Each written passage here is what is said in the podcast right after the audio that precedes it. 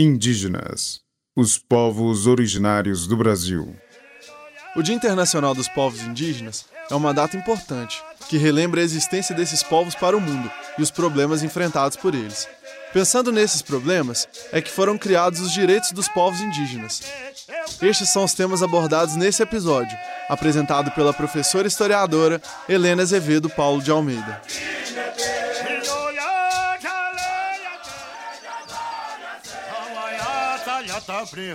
Existe uma escritora indígena chamada Graça Graúna. Ela escreveu um poema chamado Resistência e gostaria de compartilhar com você os seguintes versos. Dançamos a dor, tecemos o encanto de índios e negros da nossa gente. Acho esse trecho representativo da resiliência indígena no decorrer de séculos de contato e violência com os não indígenas. Mas esse trecho também me parece ilustrativo da importância do Dia Internacional dos Povos Indígenas, comemorado no dia 9 de agosto, uma data que celebra essa resistência.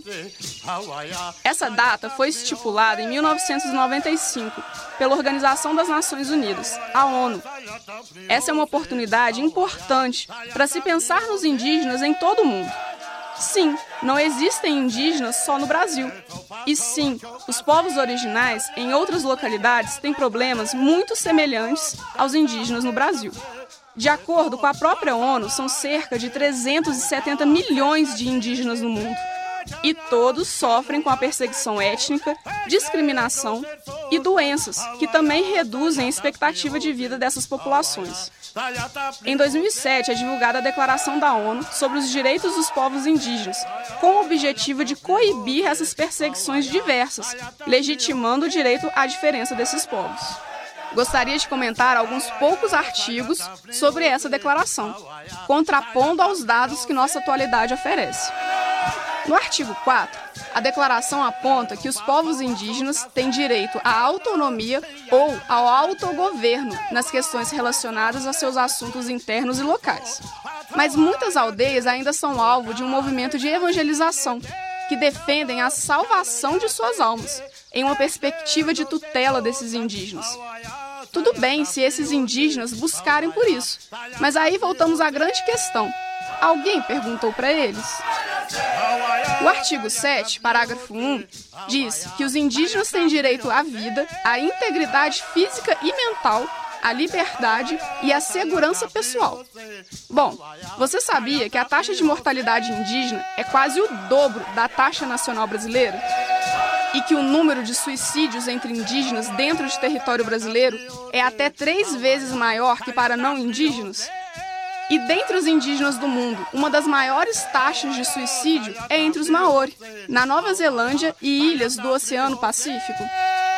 Para finalizar, gostaria de ressaltar que, apesar dos direitos indígenas serem garantidos por lei, muito há por ser feito, principalmente em relação à conscientização das populações não indígenas, pois a violência continua e ela é brutal.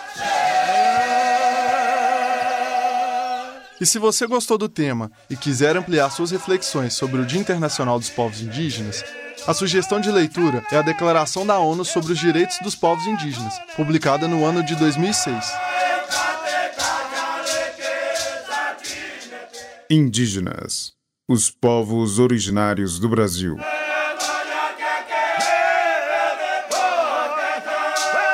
Roteiro: Glaucio Santos, Helena Azevedo, Paulo de Almeida e Vitor Amaral.